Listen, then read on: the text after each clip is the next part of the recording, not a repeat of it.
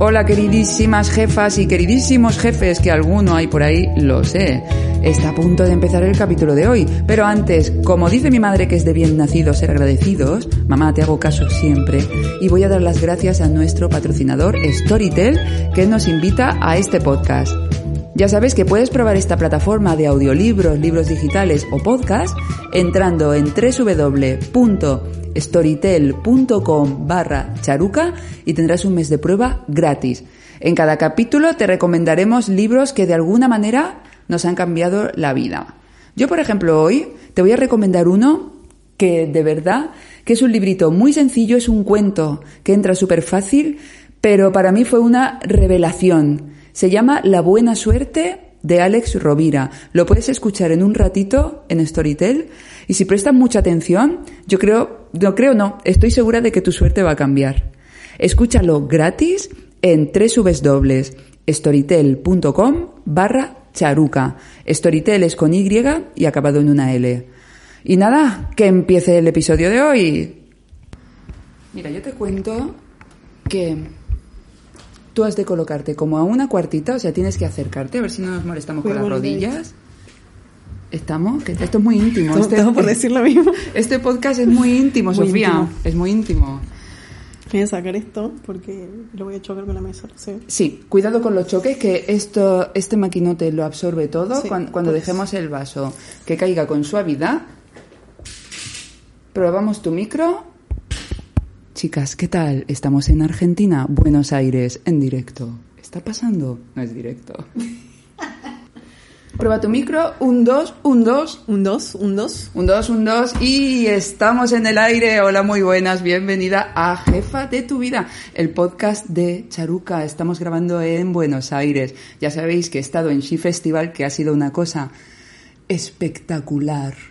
Sofía. O sea, Espectacular. Cómo era ese lugar, cómo era esa energía, cómo fue ese día. Ha sido una cosa loca. Y pues he estado de ojeadora, de ojeadora de grandes mujeres, de mujerazas, y he invitado a varias personas que conocí allí. La primera, a Sofía Contreras. Sofía, bienvenidísima. Cofundadora de Chicas en Tecnología, asesora estratégica de empresas, incubadoras y aceleradoras. Escribe para el diario La Nación. Y sobre todo, haces un trabajo maravilloso para ayudar a mujeres a prosperar y a ser jefas de su vida. Súper, súper, súper bonito. Yo me enamoré de ti viéndote hablar encima del escenario, o sea, conecté contigo con todo lo que decías y además documentándome para preparar esta entrevista, mirando tu Instagram, chica. Yo digo, amén, todo, amén, amén, amén, amén, todo. Instagram, So Contrer. Luego, como sabéis, os pondré siempre los links en el blog y en la descripción de este podcast. El caso es que estoy encantada de tenerte aquí, Gracias por invitarme. a ti por venir y con tan poco tiempo además, que ha sido todo como muy acelerado. Y como eres experta en productividad, y a mí me encanta, a ver, yo hago agendas, cariño.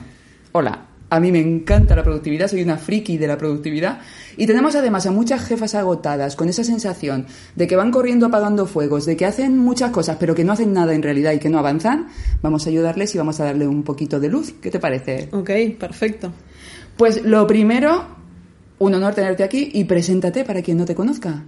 Bueno, eh, soy Sofía Contreras, argentina cordobesa, viviendo en Buenos Aires hace seis años aproximadamente.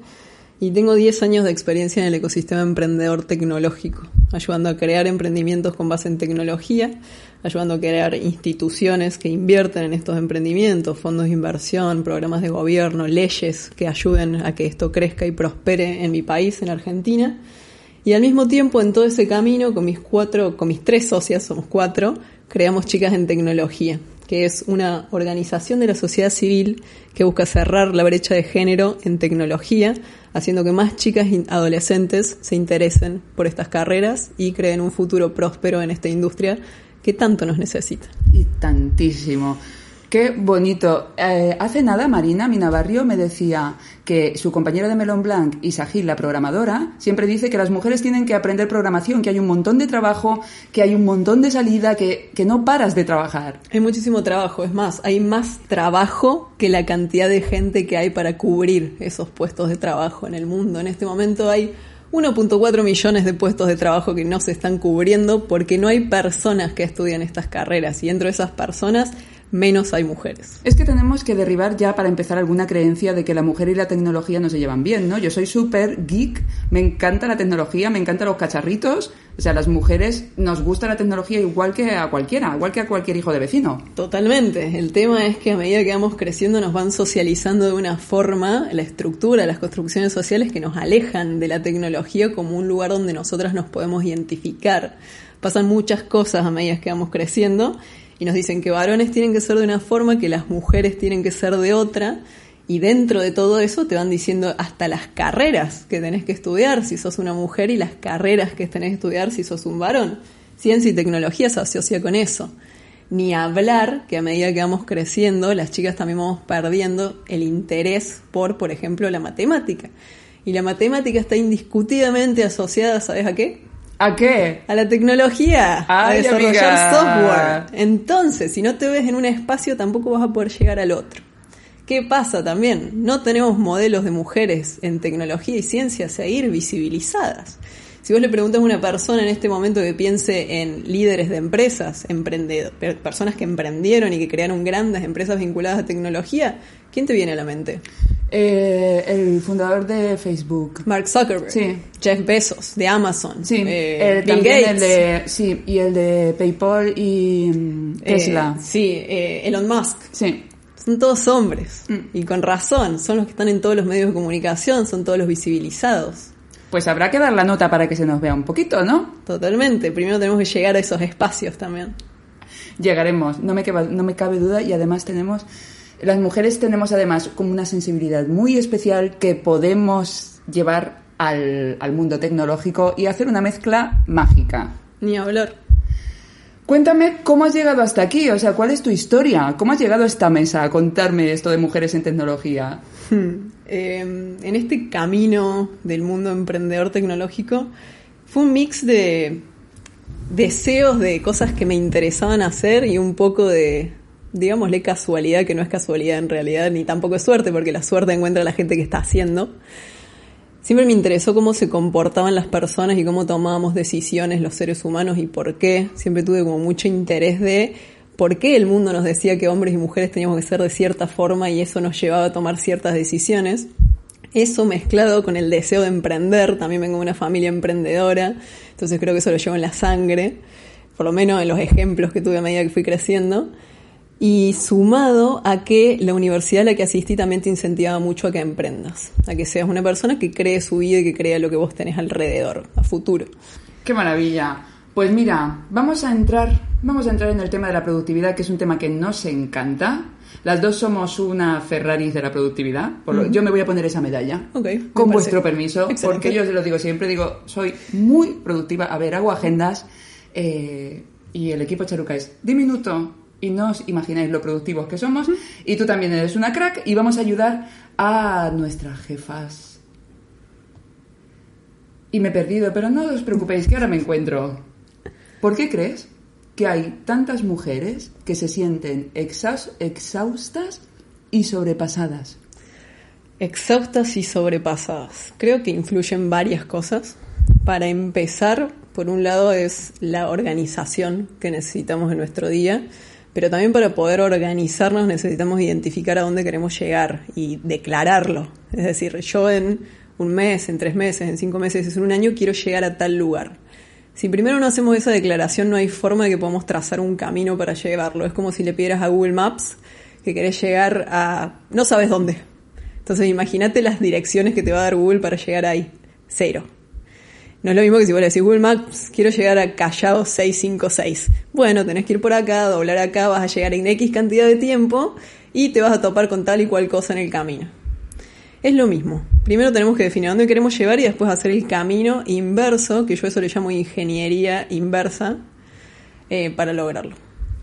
Por otro lado, otra cuestión que tenemos, que sucede muchísimo, a todo el mundo le pasa, y es algo que dice uno de los grandes inversores del mundo, que se llama Warren Buffett, que es que la gente que tiene realmente éxito es la gente que sabe decir que no, Ajá, llegaremos, llegaremos aquí al no. no la gente que sabe decir que sí. Entonces, el foco tiene que estar en decir que no, porque vos podés decir no cuando sabes qué es lo realmente importante de tu día. Entonces, si vos sabes que tenés que hacer foco en una acción, en esa semana, en ese mes o en donde sea, pero para lograr tu objetivo, sabes a qué le podés decir que no y a qué le tenés que decir que no. Entonces, el no es un arte que hay que aplicar todo el tiempo, porque si no, la gente se hace dueña de tu tiempo no es tuyo. Totalmente, y un arte extremadamente adictivo, ¿verdad? Cuando le coges el gustito, decir que no es muy agradable. Es hermoso. Es muy agradable, es muy gustoso. Hay un podcast, hay, hay un podcast, hay un post en mi blog que se llama Masterclass para aprender a decir no. Mm. Y de verdad os recomiendo a todas que lo leáis porque cuando le coges el gustito es bueno para ti, es bueno para los demás, tus límites quedan más claros, es bueno para todos, realmente no pasa nada. Un no dicho con educación y con, y con suavidad entra muy bien. A todo el mundo le sienta de maravilla, a quien lo dice y a quien lo recibe. Yo estoy tan obsesionada con decir no que creo que tengo cinco posts hablando de eso. Uno específicamente que dice lo que diferencia realmente a la gente exitosa de la que no lo es. Tomemos nota, súper consejo. Una, un punto claro al que llegar para hacerse el mapa y decir mucho que no. ¿A qué cosa has dicho últimamente que no, que te ha costado? Que me ha costado. Yo le, le digo a clientes que no.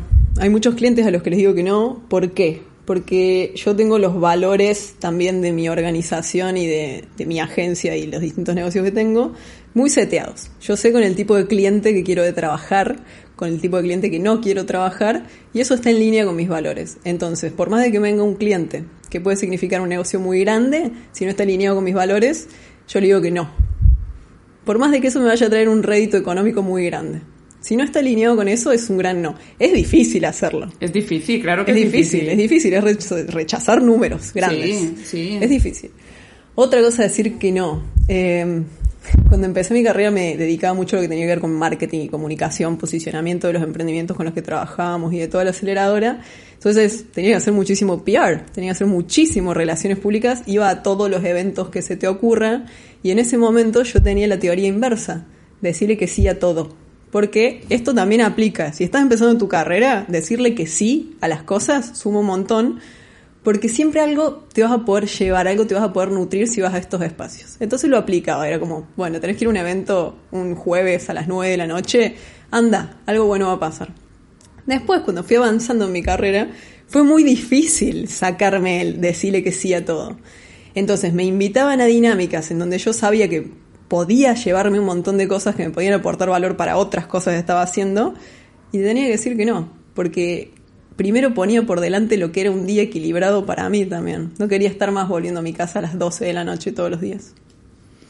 Porque además, es que esto va muy bien con lo que acabas de decir. El prototipo de la mujer estresada, de la mujer que está, eh, que trabaja hasta las tantas de la noche, está como socialmente muy aceptado y hasta se toma como algo divertido. A mí personalmente me toca mucho las narices, como yo eh, muchas veces abogo por mujeres que descansan, mujeres que se permiten descansar, mujeres que no se saturan, porque, repito, es que parece cómico, ¿no? Como el personaje cómico de la mujer que va con los niños, con el trabajo, con todo y que, se, y que cae en plancha.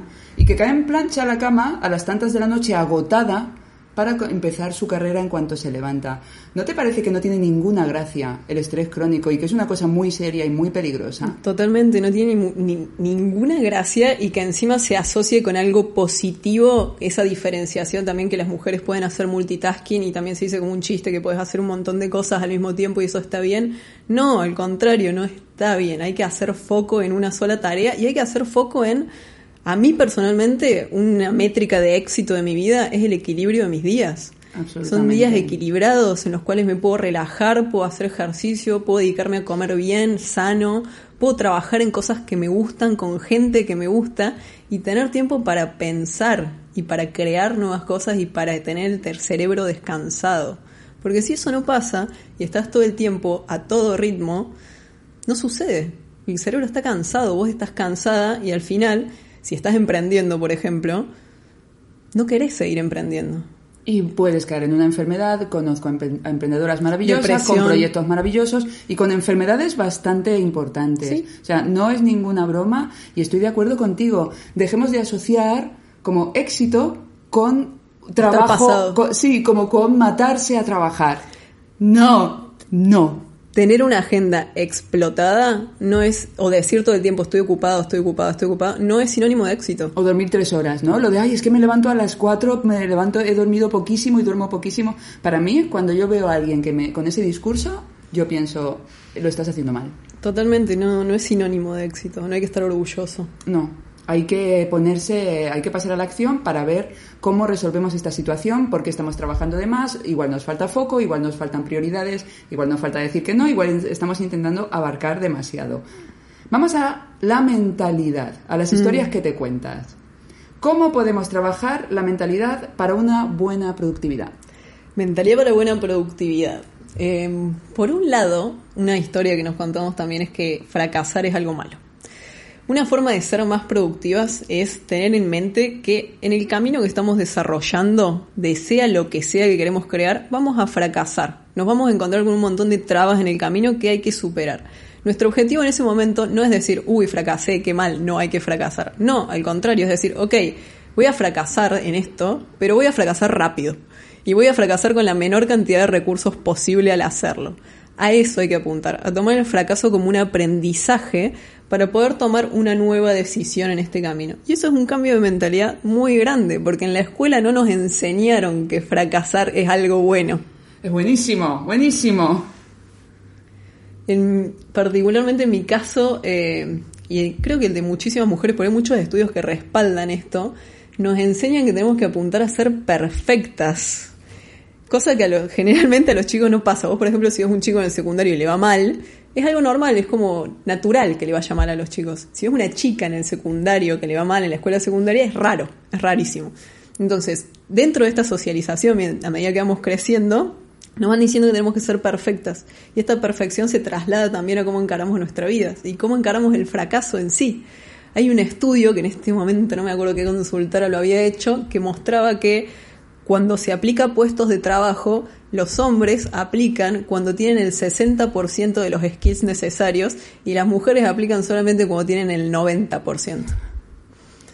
Eso es una traba para desarrollo personal y para nuestra productividad también. No apunten a la perfección. La perfección es enemiga de la acción. Toma ya, toma frase que nos dejas aquí y las que nos quedan. ¿Tú qué tomas para ser feliz? Yo tomo decisiones. ¿No te parece que tomar decisiones y como el músculo de decidir también es muy importante para la productividad. Totalmente importante. Es más, si entran a mi Instagram en este momento van a ver que el hashtag que me caracteriza es anda y hace.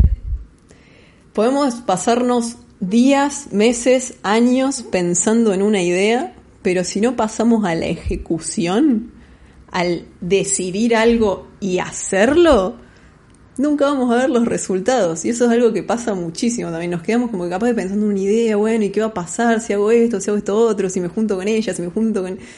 ¿Qué va a pasar? Y no, nunca vas a saber qué va a pasar hasta que no pasas. Hasta que no avanzas. Hasta que no avanzas. La duda es como un movimiento oscilante, ¿verdad? De izquierda a derecha. Y está reñida con avanzar. Exactamente. Y ahí es, tenés el mix entre miedo a fracasar y el tomar esa decisión. Por eso es muy importante romper con el miedo al fracaso, para poder seguir avanzando. Ojalá muchas jefas fracasando como locas porque eso significa que están haciendo cosas y que están y que van a aprender de lo que están de los errores para seguir para seguir haciendo de otra manera. Disciplina y constancia, que a mí me dicen, es que no tengo disciplina, es que no tengo constancia. ¿Cómo es esto de no tengo disciplina, no tengo constancia? Esto, disciplina y constancia, tiene que ver con generación de hábitos. Eh, nadie nace disciplinada, nadie nace constante, es algo que tenemos que ir creando. O sea, aprendimos a hablar porque nos fueron contando, porque nos fuimos aprendiendo de otras personas que vimos. Eh, sucede lo mismo con cualquier cosa que hagamos en la vida, tiene que ver con generar un hábito al respecto. Y la forma de generar un hábito de algo es todos los días hacerlo un poquitito, como baby steps, pasitos de bebé. Todos los días es tomar una decisión de hacer algo que yo sé que me va a acercar a mis objetivos. Y acuérdense que para esto primero teníamos que definir nuestros objetivos. Entonces, si yo todos los días hago un poquito de esto, todos los días digo un no, todos los días me digo a mí misma que fracasar está bien, que tengo que aprender del fracaso. Se supone que después de unos 40 días haciendo esto, vos ya podés construir un hábito alrededor de eso y tu cerebro, aparte, neurociencia, lo empieza a naturalizar como algo constante. Y no es que vos te vas a tener que contar ese cuento, sino que tu cerebro ya lo tiene presente y lo vas a hacer. Si tuvieras un superpoder, el que fuera, el que fuera, ¿cuál sería? Uf, ay, qué, presión esta Sí, pregunta. El que fuera. El que fuera, ay, creo que, no sé, super inteligencia, porque podría resolver como todos los problemas del mundo. super mega hiper inteligencia. Super mega hiperinteligencia. Me gusta, es la, pri- la primera respuesta que tengo así. Vamos ahora al foco. En Charuca, en la comunidad Charuca lo llamamos Focus Darling, escrito ríos de tecla, no de tinta, sobre el tema. Me parece que sin foco no avanzas, es como la duda también al final. Y yo esta mañana, preparando esta entrevista, reflexionaba y pensaba, ¿tú no crees que la capacidad de foco tiene mucho que ver con la autoestima, con elegirse a una misma, con elegir las actividades que te llevan a donde tú quieres, en vez de perderte en un océano de cosas que te piden otras personas, o de notificaciones, o de... Es un mix de todo lo que venimos hablando, el foco. Creo que tiene que ver mucho con orientarnos hacia donde queremos ir, elegirnos a nosotras mismas también.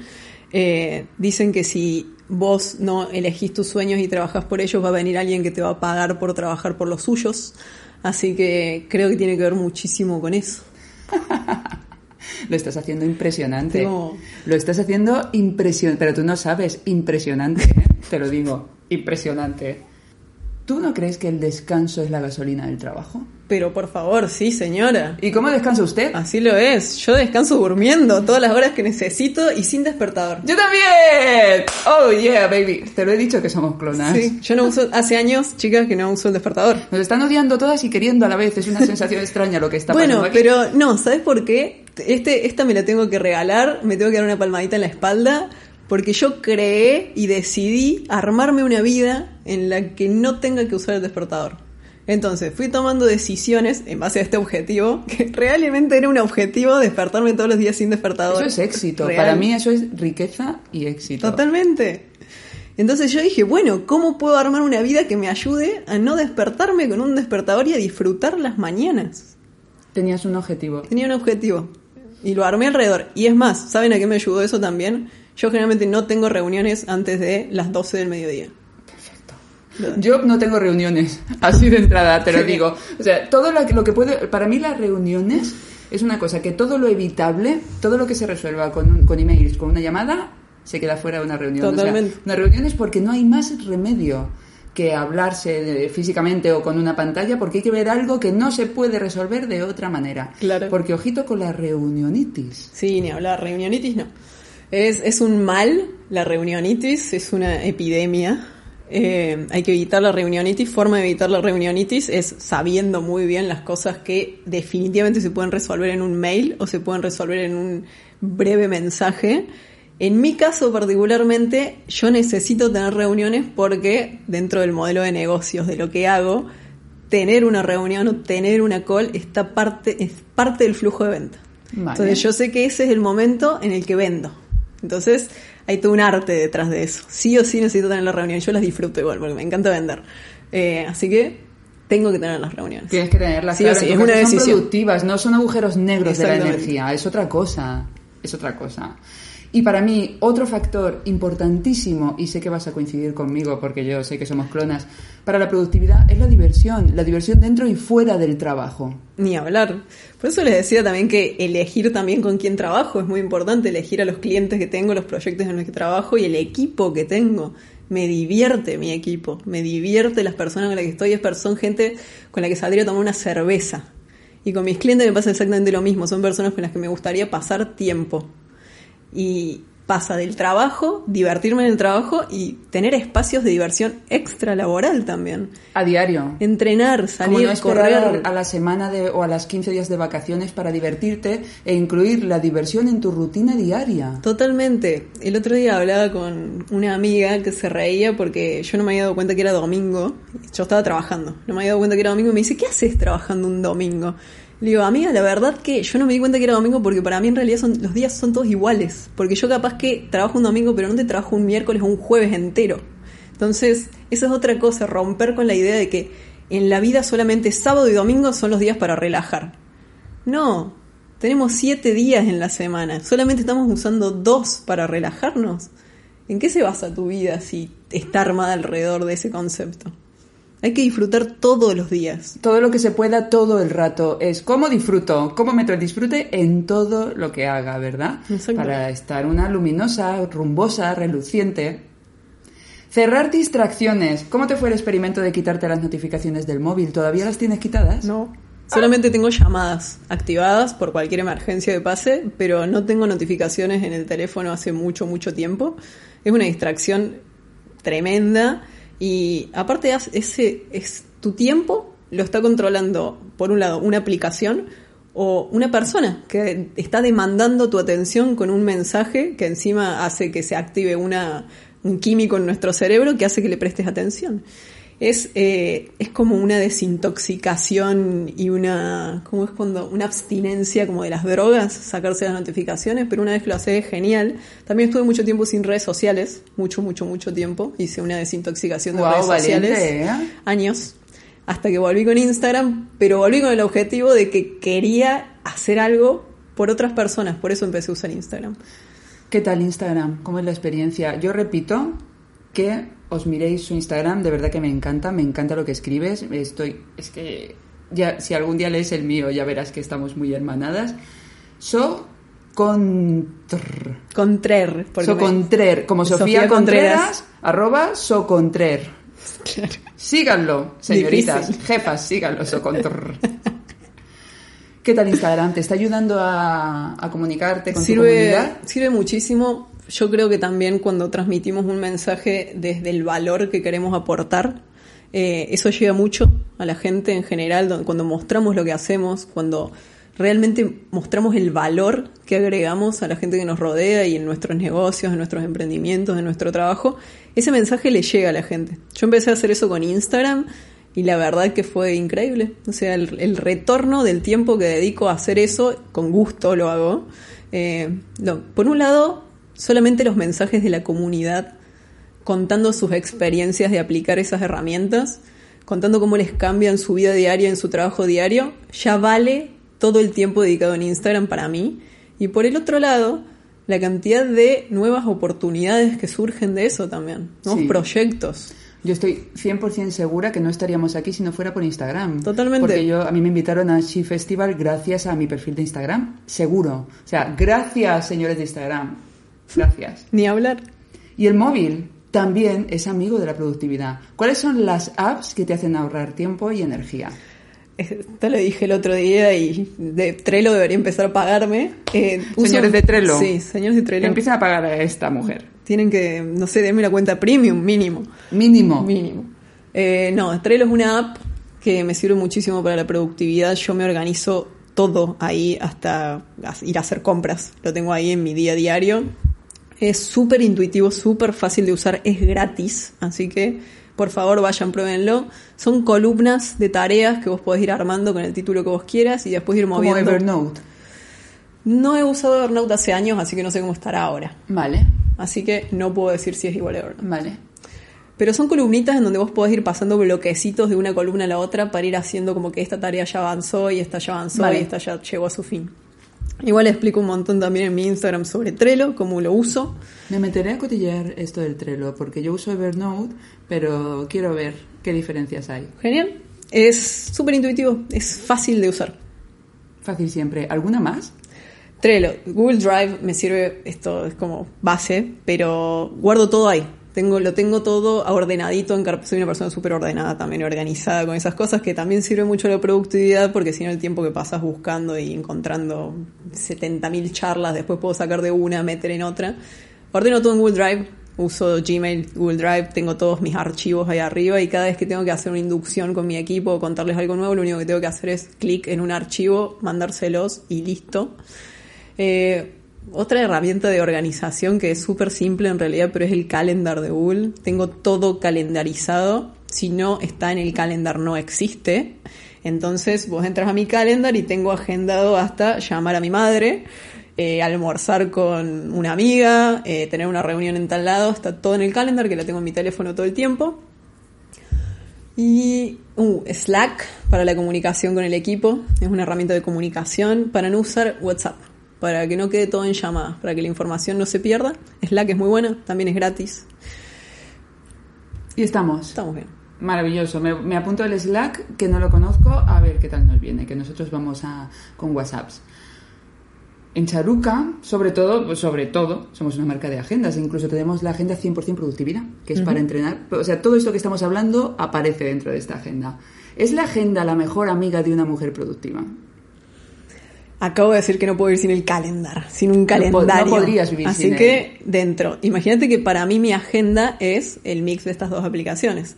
Y aparte, esto lo conté el otro día también, eh, la neurociencia dice que para que nuestro cerebro interiorice más y baje realmente el proceso de la información necesitamos escribir cosas. O sea, necesitamos escribir a mano.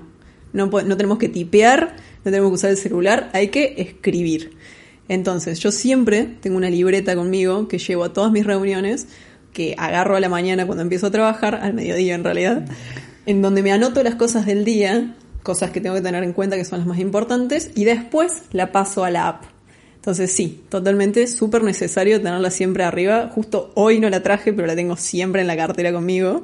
Es indispensable. Indispensable. ¿Y las listas qué tal? ¿Le das a las listas? Obvio, por eso uso Trello. o sea, tengo todo listo. Todas las listas, o sea, checklist de todo lo que se te ocurra. Mi día no arranca hasta que yo no me senté y dije, ok, ¿qué es lo importante del día de hoy? Porque yo sé si llego al día y taché todo lo que tenía que hacer, ok, estuvo bien planificado el día. Si no terminé todo, cierro el día y analizo por qué no terminé todo. Capaz que esta tarea era muy grande o capaz que necesitaba información que me dé alguien de mi equipo y no me llegó esta información. Entonces al día siguiente puedo empezar el día diciendo, Pedro, no me llegaste esta información que necesitaba para cerrar esta tarea, mándamela y me puedo organizar. Las listas con checklist para controlar cómo fue el día, excelente. ¿Nos recomiendas algún libro de productividad? Sí, libro de, de conceptos asociados a productividad también que fuimos hablando hoy. Por ejemplo, eh, este es en el título es en inglés, lo tengo escrito en español en el celular que lo tengo medio lejos, que se llama eh, The Subtle Art of Not Giving a Fuck. Sí, es El el, arte sutil arte de que nada te importa una mierda o algo así. exactamente. de que todo te importa una mierda. Exactamente, es como aprender a decir que no, aprender a priorizar, aprender a tomar decisiones en base a eso. Ese libro está muy enfocado ahí. Eh, The Four Hour Work Week, la semana laboral de cuatro horas de Tim Ferris, genio Tim Ferris. No se dejen llevar tanto por el concepto de que la semana de trabajos van a ser cuatro horas nada más, pero da un montón de herramientas de cómo podés automatizar cosas de tu trabajo para que vos no tengas que estar en el micromanagement del día a día. O para que puedas armar un equipo complementario que tu equipo se encargue de cosas. Te va dando un montón de herramientas para hacerlo que la verdad que yo lo- este libro lo leí hace como cinco años, lo venimos aplicando en la agencia hace mucho tiempo y es increíble. Es increíble. Vamos a aprovechar que tenemos a Storytel patrocinando este podcast y que sepan las jefas en España, me temo que esto solo funciona para las de España, que podéis escuchar este libro gratis, los dos que ha mencionado Sofía, que yo el de que nada te importe una mierda lo voy a escuchar, o sea, tengo mucha, le tengo muchas ganas a ese libro, tecleando www.storytel.com barra charuca. Ahí tenéis los libros gratis para que mientras conducís, mientras dais un paseo por la naturaleza, mientras tomáis el sol, estéis aprendiendo cosas interesantes que os van a hacer todavía más poderosas. No está mal lo de lo que podemos encontrar en libros, en TEDs, en vídeos. Es alucinante, ¿verdad? Es alucinante. Eh, persona que no lee está en desventaja. Absolutamente, absolutamente. Y como decía eh, Diana Zuluaga, cuando lees, cuando aprendes, aumentas tu poder, eh, no, perdón, tu poder, tu valor, tu valor. Totalmente. Yo no- la verdad que cuando me cruzo con una persona que me dice que no lee, yo no entiendo cómo no está aprovechando la cantidad de valor que se encuentra en un libro, porque imagínense que la mayoría de las personas, hay mucha gente que vende humo, ¿no? Pero hay gente que realmente aporta mucho valor en los libros. Eh, en transmitir su historia en un libro. Son años de experiencia y aprendizajes condensados en un libro. O sea, es mucha experiencia, son muchos errores de gente que cometió y que aprendió y que modificó cosas, que lo único que tenés que hacer es leer y aplicar sin haber pasado por todos esos años de aprendizaje que esa persona ya te está diciendo cómo hacer las cosas. Un valor increíble. Gratis, como quien dice. Sí, gratis dos ahí para nosotras y no vale nada. Y yo os recomiendo que leáis y que si tenéis amigas que también están emprendiendo, hagáis como vuestro club de lectura y compartáis lo que ha aprendido una, lo que ha aprendido otra, lo que podéis aplicar. Es, si es divertido, a mí me parece divertidísimo aprender de libros para, de, de super cracks que ya han hecho cosas, que van por delante y que tienen un montón de consejos para nosotras. Totalmente, veo que Mentores. está el Kindle ahí aquí de- al lado. Sí, sí, ahí lo tengo preparadito. O sea, yo no puedo parar, yo estoy todo el rato. Y además es que, bueno, soy muy nerdy de los libros de emprendimiento, de los libros de también de psicología, de todo esto me vuelvo loca. Yo igual. Las novelas me cuestan más porque, no sé, no me atrapan tanto. Bueno, yo lo que hago, a mí me encantan las novelas igual. Ahí ya no, me no, tienes no que estamos... recomendar, me tienes que... re- No, es que ¿sabes lo que me falta? Que me tienen que recomendar, porque Sí. ayer estuve en una, una librería preciosa, el Ateneo, Ateneo. Que me petó la cabeza hermoso. de lo bella Vengo de una que reunión de ahí. Es bellísima. Y le dije a Marina, quiero leer novelas, pero estoy muy desconectada, necesito una buena consejera. Tengo una para recomendarte de una escritora argentina. Venga, dale, dale ya. Se llama Cornelia, el Cornelia. libro. Muy bueno. ¿Y el, y el autor, la No autora? me acuerdo el nombre de No, ella. pues lo vamos pero a es una buscar. gen- El libro es hermoso, me lo leí en un día. Te voy a escribir y te iré pidiendo más libros. ¿Quieres ser mi, mi asesora del Completamente. libros? Vale, Un tip respecto a esto, yo lo que hago es leo un libro de negocios y leo una novela al mismo tiempo. Entonces voy haciendo un mix entre las dos cosas. El equilibrio que Exacto. decíamos antes, ¿no? Sí. De hasta el trabajo que gusta cansa. Y si uno solo se enfoca en el trabajo, por mucho que le divierta, acaba desequilibrándose. Necesitas llenar el alma, o sea, lo de dentro, lo de fuera, lo de dentro, lo de fuera. Y ir un poco equilibrando estas dos, estas dos cosas. Voy a hacerlo. Genial, voy a chequear esto dentro de un El tiempito. Cornelia, el- el- ¿cómo voy? ¿Cómo voy con las lecturas? Sí. Hombre, yo te lo voy a contar. Porque yo te diré, yo te contaré si me ha gustado el libro. Vamos con un nivel avanzado de productividad y hablemos de procesos. Procesos. Procesitos. Para, para, para mí la manera fácil de explicar un proceso es que con el mismo trabajo con el que yo hago una ollita de lentejas, puedo hacer una olla más grande de lentejas, congelar unos tuppers y así con el trabajo de hacerlas una vez, comeré muchos días. ok. ¿Cómo Exacto. llevamos esto al mundo del trabajo? Generar procesos, lo genera, armar procesos en base a mi tra- uh, primero hay que entender, descomponer el trabajo. O sea, en qué se basa mi trabajo diario y qué, de nuevo, qué quiero lograr con mi trabajo diario. Una vez que yo puedo entender cómo es este trabajo diario, que puedo empezar a armar estos procesos. Es muy amplia esta pregunta. Es muy amplio. Diremos, porque entiendo que es una pregunta muy amplia y que depende de cada caso en concreto, que va de hacer lotes. Que va de trabajar en lotes en vez de ir parando y ir cortando de una actividad a otra. Totalmente, es lo que hablábamos al inicio de hacer ingeniería inversa, de ver, el- es como ver el panorama completo para después poder armar los pedacitos. Poder decir, bueno, si yo quiero hacer esto en una semana, ¿cómo me tengo que dividir los días? ¿Cómo me tengo que dividir las horas dentro de ese día? ¿Qué acciones tengo que hacer en cada momento? Y eso atarlo a una métrica de éxito. Las métricas de exo- éxito y las fechas límites son claves en cualquier ¿Qué es proceso. esto de las métricas de éxito? Métrica de éxito. Por ejemplo, eh, en un mi eh, objetivo anual es incrementar mis ventas en un X cantidad por ciento. Mis ganancias, vamos a hablar de ganancias porque me- ventas ser, depende. Vamos a incrementar mis ganancias en un X cantidad por ciento. Bueno, yo para hacer eso tengo que vender mensualmente tanto. Y tengo que tener tanto de ingreso y tanto de egreso. Eso es una métrica. Entonces yo sé que si un mes no cumplí con esa métrica y otro mes no cumplí con esa métrica, es, va a ser muy difícil si esto sigue sucediendo de la misma forma que yo logre cumplir mi objetivo anual. Métrica de éxito. Puede ser atado a cual, esto puede ser atado a lo que se les ocurra. Una métrica de éxito es tengo que tener las vacaciones planificadas antes del 10 de diciembre, por ejemplo. Eh, y pasando al otro tema, fechas límites. eh, si ponemos una las fechas límites nos impulsan a la acción. Entonces, si digo quiero lograr tal cosa, sí o sí tengo que decir tengo que hacerla antes de tal fecha. Porque nosotros sabemos que si nos vamos acercando a la fecha y no lo logramos, las cosas se van a ir aplazando. Y si se van aplazando, se me va a ir haciendo una bola de nieve de tareas que no voy a querer resolver o no voy a poder resolver o nos va a empezar a pasar algo que nos pasa muchísimo a todas cuando sucede eso, que es empiezo a procrastinar. Ay, Me tiro al sillón a ver una serie y la paso mal mientras veo la serie porque estoy pensando que tengo que hacer todo lo otro que tenía que hacer eh, y no acciono. Y la forma de superar eso es pasando a la acción también. Entonces es como un círculo vicioso. Para generar procesos, la clave es saber a dónde quiero llegar y tener métricas atadas a eso, en resumen. Después, hacer el pedacito del pedacito del pedacito. Pasar de lo macro a lo micro.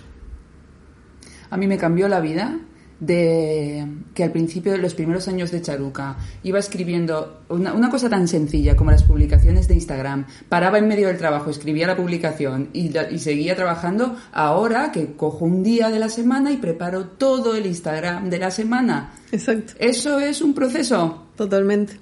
Por ejemplo, eh, nosotros estamos escribiendo un libro ahora de chicas en tecnología, va a salir en unos meses y nuestro proceso es escribimos durante X cantidad de tiempo, lo revisamos, después de esa revisión hacemos comentarios, después se lo pasamos a la editora, la editora hace comentarios, después nos lo devuelve, volvemos a escribir en base a esos comentarios y el proceso se va repitiendo. Y todo eso con fechas límites que nos van diciendo, tenés que terminar esto antes de tal momento porque si no se va a armar una bola de nieve. Es indispensable. Es indispensable, es que si no se gasta mucha energía en pasar de una cosa a otra y en tener como un mix de pequeñas tareas sí. durante el día. Sofía, ¿sabes que esto se acaba y que como eres la reina de la productividad tenía montones de preguntas para ti, que, que las he hecho todas y que me los has, me has contestado en un tiempo récord de 42 minutos? Wow. O sea, este, este podcast que suele durar una hora y que yo pensaba, bueno, con el montón de preguntas que le traigo a Sofía se nos va a alargar, pues no, ella es muy productiva y nos lo ha hecho muy rápido. ¿Dónde te encontramos para aprender más de ti? En Instagram principalmente, como dijo Charo, que era re de difícil de veces. pronunciar, Socontrer. Socontrer. Socontrer. En Instagram. Instagram. Uy, de verdad, ¿cómo es ella? ¿Cómo es ella que va? Una red, estamos bien ahí. Ahí estamos. Y pues te dejo aquí el micro. Yo te doy las gracias de verdad por haberme dicho sí, por haber sacado el tiempo para venir a entrevistarte conmigo y a que nuestras jefas te conozcan. Te dejo el micro para que te despidas de ella. Mil gracias, eres una crack, eres una genia. Y yo os dejo a Sofía, queridas. Gracias a vos por invitarme y espero que todos puedan tomar parte de estas herramientas y esta conversación tan agradable que hemos tenido con Charo un lunes a las 8 de la noche en Buenos Aires, Argentina. Eh, y esto les aporte valor porque eso es lo que yo personalmente busco para mi vida, poder aportar valor y conocimiento que les sirva a ustedes para todos los caminos distintos que deben estar transitando y que esto pueda generar un cambio positivo en sus vidas. Así que les mando un beso gigante a todas desde Buenos Aires. Pues mil gracias, Sofía. Ahora nos vamos a cenar. Como mañana nos levantaremos sin despertador, nos podemos alargar un poquito. Y chicas, jefas, un besazo y hasta el próximo capítulo. Esto se acaba. ay, ay, ay.